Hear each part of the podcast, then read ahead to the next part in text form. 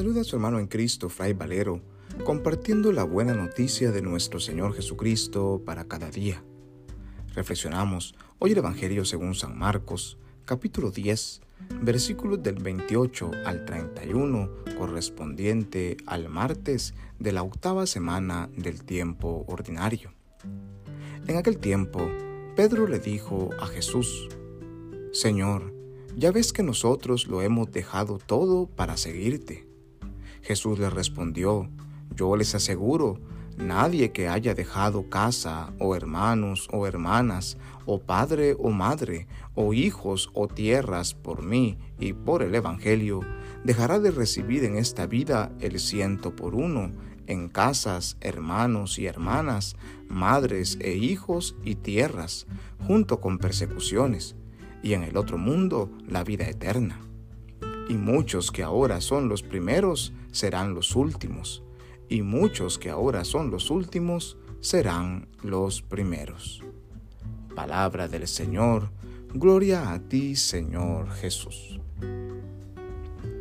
En continuación con el Evangelio de ayer, donde este joven le preguntaba a Jesús qué debía hacer para ganar la vida eterna, Jesús, después de haberle exhortado a vivir los mandamientos y de haberle pedido que si quería seguirle tenía que dejar todo lo que tenía, todos sus bienes, todo su dinero y seguirle,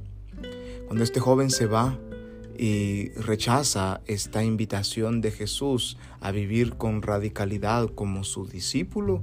los discípulos de Jesús se cuestionan y es el Evangelio que escuchamos el día de hoy.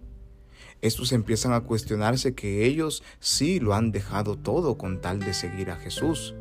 Era Pedro, Santiago, Andrés y Juan dejaron sus barcas y de inmediato empezaron a seguirle. Eh, los demás apóstoles, Felipe, Bartolomé, cuando se encontraron con él lo escucharon hablar, de inmediato cambiaron su vida y se fueron con él. El mismo Mateo dejó su mesa de recaudador de impuestos, dejó toda la ambición y la ganancia económica que tenía, lo vendió todo y se fue tras Jesús. Hoy nosotros podemos preguntarnos, ¿qué tanto nosotros hemos dejado con tal de vivir con Jesús? ¿O qué tanto estamos dispuestos a dejar con tal de obtener la salvación, con tal de obtener la vida eterna?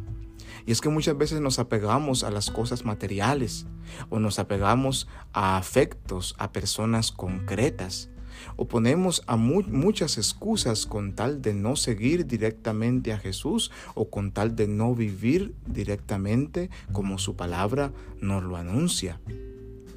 aquellos que han dejado casa, hermanos o hermanas, padre o madre, hijos o tierras por mí y por el Evangelio, dice Jesús, recibirán en esta vida el ciento por uno. Y no quiere decir que nos vamos a olvidar por completo de nuestro padre, de nuestra madre, de nuestra familia. No quiere decir que le vamos a dar la espalda, ni le daremos la espalda a lo material que llegue a nosotros, sino que simplemente pondremos a Jesús en el primer lugar.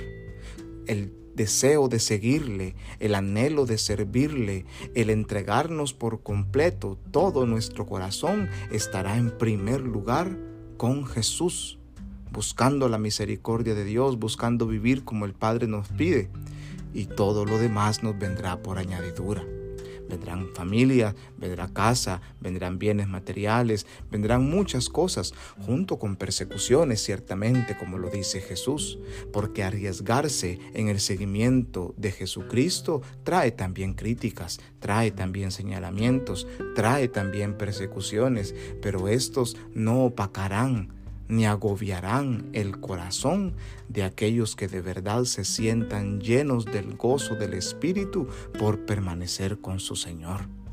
Hoy pues, a las puertas de la cuaresma que está por iniciar, pidámosle al Señor ser nosotros de los últimos, de aquellos que, no apegados a las cosas materiales de esta vida, se hacen los más pequeños como Jesús, se convierten en los pobres de espíritu para poder ganar a través de esto la vida eterna, para poder ser los primeros del reino de los cielos, para poder ser los herederos de la gran misericordia y del amor del Padre.